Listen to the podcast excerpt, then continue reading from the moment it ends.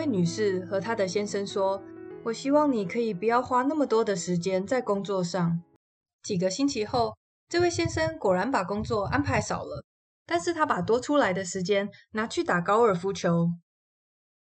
是不是很多时候我们提出的请求也跟这位太太一样，让人匪夷所思、摸不着头绪呢？今天让我们一起来学习，怎么样才可以清楚又诚实的表达自己的请求。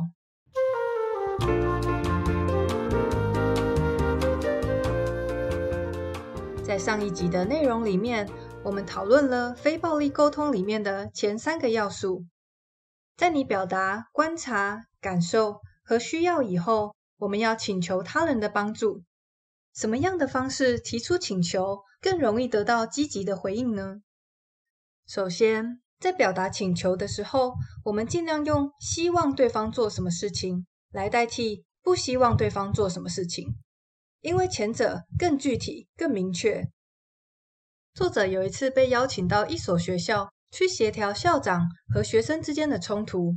这所学校的高中生对他们的校长极为不满，他们宣称他是个种族主义者。作者问这些孩子说：“为了改善这个情况，你们曾经向校长做出哪些请求？”他们说：“他们希望校长不要再种族歧视，不要对他们的长发。”说三道四，还有他们希望得到公平的待遇，而校长则回应，他对每一个学生都很公平。作者就告诉这些学生，如果他们提出的是具体的请求，而非较为抽象的公平待遇，将更有可能获得校长积极的回应。他们就一起集思广益，最后写出了三十八项具体的请求，其中包括在你提到我们的时候。我们希望你用黑人学生，而不是你们这些人。提交了书面请求后，过了两天，作者接到电话，他们很欣喜地说，校长答应了他们全部的请求。还记得前面那位先生跑去打高尔夫球的女士吗？她其实是一位参加研讨班的学生。后来，作者就鼓励这位女士，与其说出她不想要什么。她可以更清楚地表达她的愿望。这位女士想了一想，她说：“我希望先生每周至少有一个晚上在家里陪我跟孩子。千万不要假设身边的人应该要知道自己想要的是什么，因为没有人会读心术。而且提出具体请求还有另外一个好处，那就是先帮助我们自己厘清想法。”有一位父亲说。我只是希望我的孩子能够多有一点责任感，这个要求难道太过分了吗？作者就请这位父亲具体的说明，孩子应该怎么做才算得上是有责任感。讲到最后，这位父亲承认，当我说我希望他有点责任感时，我心里面想的其实是他要听话，不要固执己见。所以这位父亲的请求其实是顺服，而非责任感。有的时候，光是把抽象的语言转化为具体的请求，我们就能了解到自己的愿望或许根本就很难被达成。有许多向作者求助的人，到最后发现，他们沮丧、灰心的原因，多半是因为他们根本还没有想清楚自己对他人有什么样的期待。如果连自己都不清楚，又如何能够期待他人来满足我们的需求呢？让我很快的再举两个例子，让大家更了解具体的请求。与其说“我希望你更爱干净”，你可以说“我希望你每个礼拜一主动帮忙扫地”。与其说“请你尊重我的隐私”，你可以说“进来办公室以前，请先敲门好吗？”另外，当我们提出请求，要注意自己的心态，有的时候。我们是不是打从心里就觉得别人一定要答应我的请求呢？这个时候，我们其实是把命令和请求混为一谈。当其他人发现我们在发号施令的时候，会更倾向于采取抗拒的姿态。如果担心别人的理解跟你所表达的请求可能有所出入时，你也可以寻求对方的回馈。如果对方的确听懂了，你也可以试着去了解当他们听到你的这个请求时，有什么样的感受，有什么想法，以及他们是否愿意接受这个请求。如果不愿意，我们只要专注在对方拒绝时的感受和背后的需求，并且明确的表达，我们无意强人所难。如果我们能够经常做到言行一致，就算对方不愿意配合，我们也不会去惩罚或者是报复。这样的话，大部分的人会愿意相信我们提出的是请求而非命令，也会更乐于回应我们的请求。要记得，非暴力沟通并不是我们拿来改变其他人的工具。他所重视的是基于诚实和倾听的基础上，拉近彼此的距离。目前为止，我们已经分析完非暴力沟通最重要的四个要素。我们可以经常练习用非暴力的语言来表达我们自己。但是，并不是所有人都学过非暴力沟通。那我们该怎么去回应那些带着暴力的指责、抱怨或是模棱两可的请求呢？答案是用全身心的力量去倾听，去体会他人的需要和感受。大部分的人在听到抱怨的时候，都会很直觉的想要替他人解决问题。我们很习惯给出意见、安慰，或者是替他人分析状况，但是，这其实是在诊断别人。真正的倾听，其实是要我们放下自己的想法，一心一意的去体会别人话中的观察、感受、需要和请求。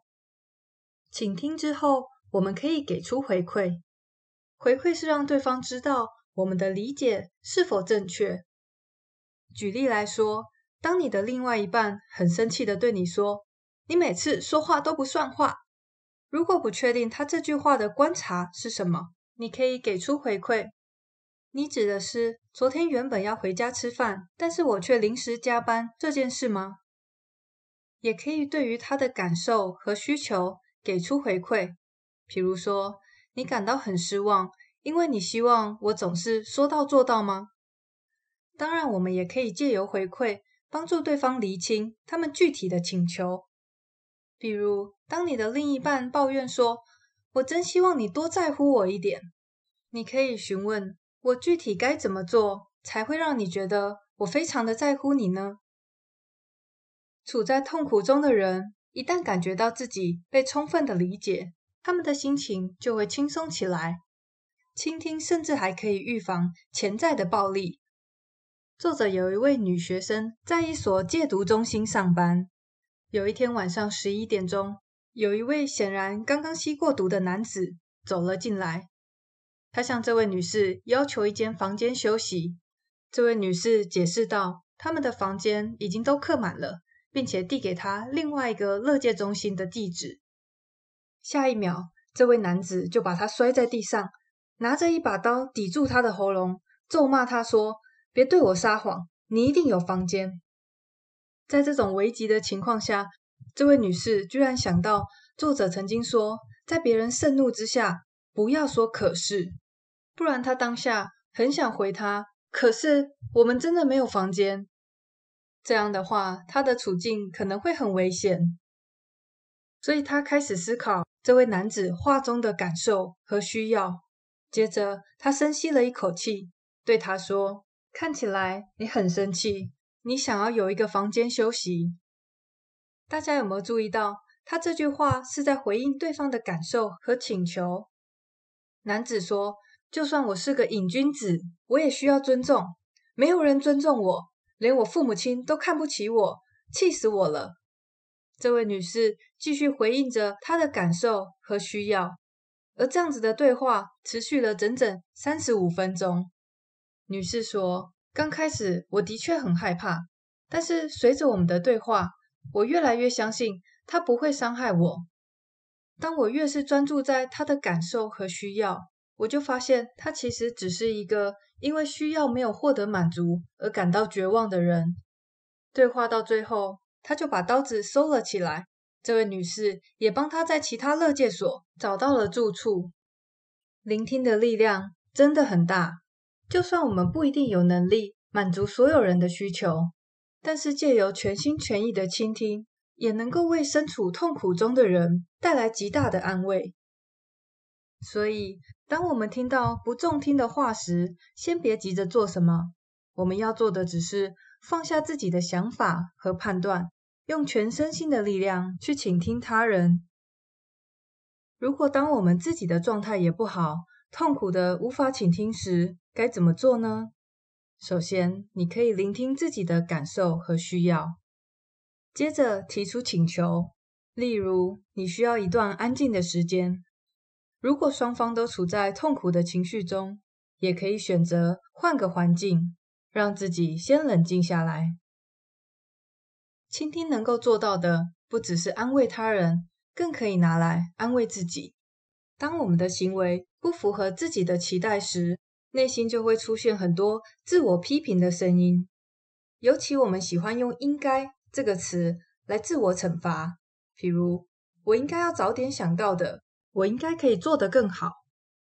一旦我们用苛刻的言语自责，不但让自己陷于痛苦中，更难以解决问题。自责痛苦的时候，如果我们能够倾听自己内心深处的需要，并加以思考未来如何能够满足这些需要，我们更有可能从自责的痛苦中得到释放，并且从错误中学习。我知道前面这段描述听起来很抽象，为了带大家走一趟自我疗愈的过程，我想到了一件发生在好多年前，令我非常痛苦自责的事。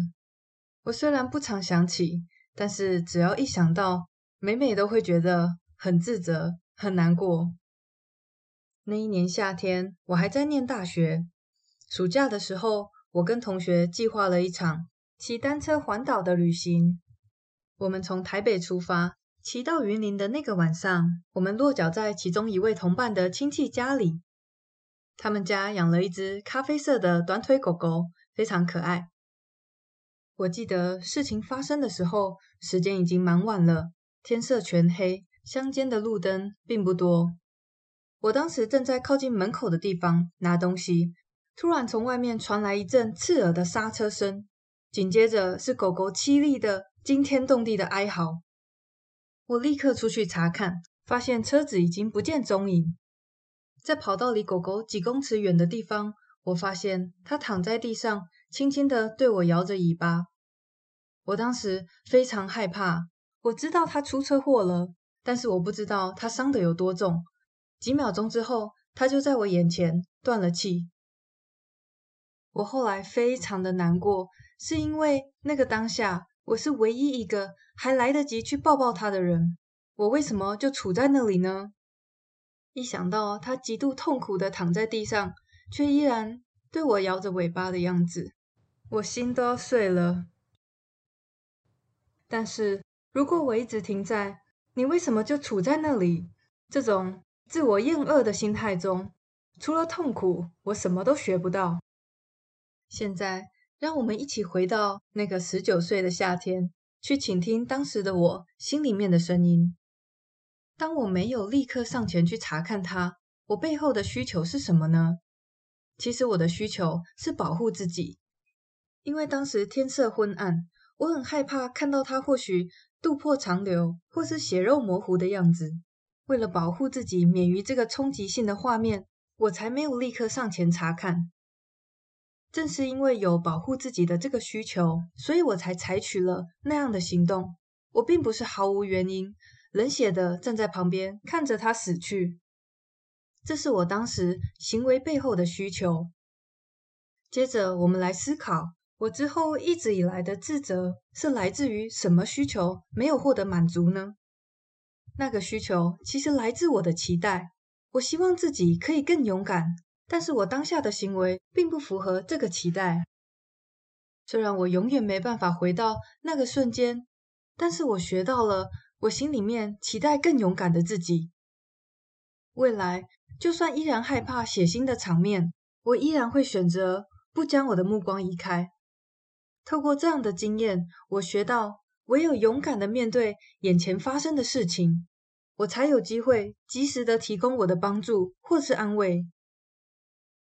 希望透过我的故事，可以让大家更明白如何利用倾听内心的需求，来宽恕那个我们曾经认为不可原谅的自己。一旦我们把注意力放在自己的需求上，我们就不再因着惭愧、自责或者是沮丧来寻求改变，而是发自内心的为了自己或他人的幸福而去学习、去成长。作者说，非暴力沟通最重要的应用，或许是在培养对自己的爱。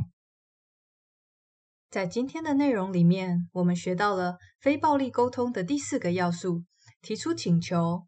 重点是使用明确的语言，用希望对方做什么来代替不希望对方做什么。我们也学到如何用这四个要素做倾听，不论是倾听他人，或是倾听自己。都能够带来极佳的疗愈效果。下一次，我们一起来看非暴力沟通的精彩结尾。谢谢你跟我一起学习，我是 Tanya，我们下次见喽，拜拜。